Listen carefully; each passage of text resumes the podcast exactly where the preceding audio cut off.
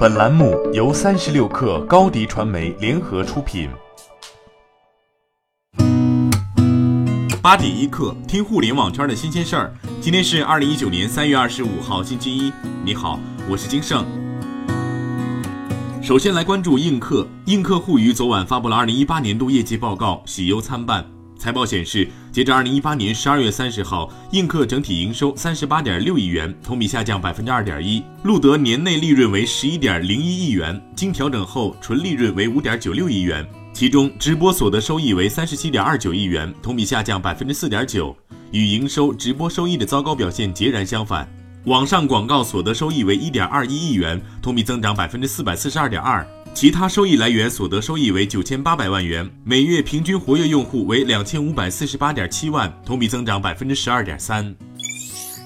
还处在蛮荒时代的长租公寓从来不缺少话题。日前，针对部分媒体报道的蛋壳公寓出租房装修第二天就上架。蛋壳公寓公开回应称，公司高度重视，及时进行深刻反省，并已成立专项工作小组彻查此事，涉事人员及相关负责人均已惩处，公司主要管理层也接受了相应处罚。同时，公司已开展全员彻底自查自纠，规范工作流程，落实各项管理制度。蛋壳公寓相关问题的爆出，似乎仅仅是长租公寓市场乱象的冰山一角。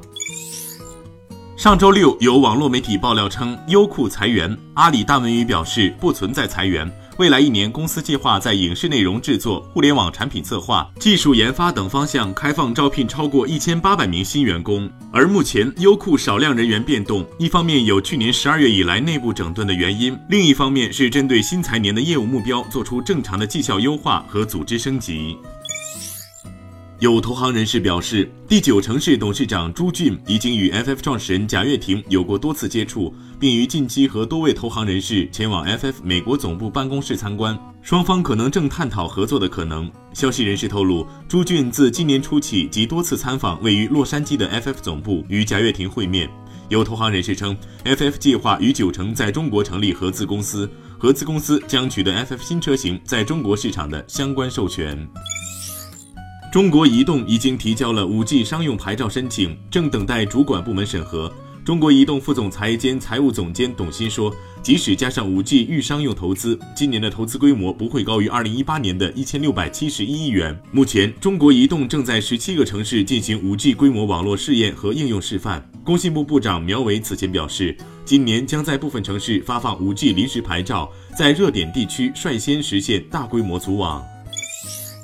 苹果确定将于北京时间三月二十六号举行春季新品发布会，而在发布会前一周，苹果官网悄然推出了包括 iPad Air、iPad Mini、iMac 以及 AirPods 在内的多款新品。苹果这一举动被外界解读成苹果此次发布会的重心将会从硬件转向互联网服务。外界预计苹果公司将会推出网络视频服务和新闻订阅服务。小米也不甘示弱。小米笔记本官方微博发出预热海报，揭示下一款新品即将发布。微博文案显示：“对你来说，怎样的体重才算完美？”小米笔记本新品三月二十六号为你揭晓。从海报中体现的一点零七公斤能看出，这款新品主打的卖点便是轻薄便携。目前市面上同类型的笔记本电脑不算少，各家厂商基本都有代表作，如苹果的 MacBook Air 就是非常知名的产品。但相较于一点零七公斤这个数字，MacBook Air 依旧以一点二五公斤的重量稍逊一筹。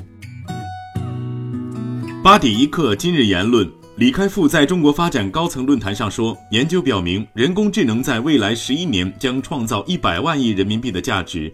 过去，投资人通过相关投资获得了十倍、一百倍的回报，但未来还会不会有一百家、一千家人工智能独角兽？”李开复认为，答案是绝对否定的。库克说：“我们看到中国不断发展变化，感谢中国打开大门，让我们成为这个市场上的一份子。”库克表示，鼓励中国继续开放。开放不仅对中国发挥潜力来说很重要，也对全球整体经济繁荣至关重要。好，今天咱们就先聊到这儿。责编：彦东，我是金盛。八点一刻，咱们明天见。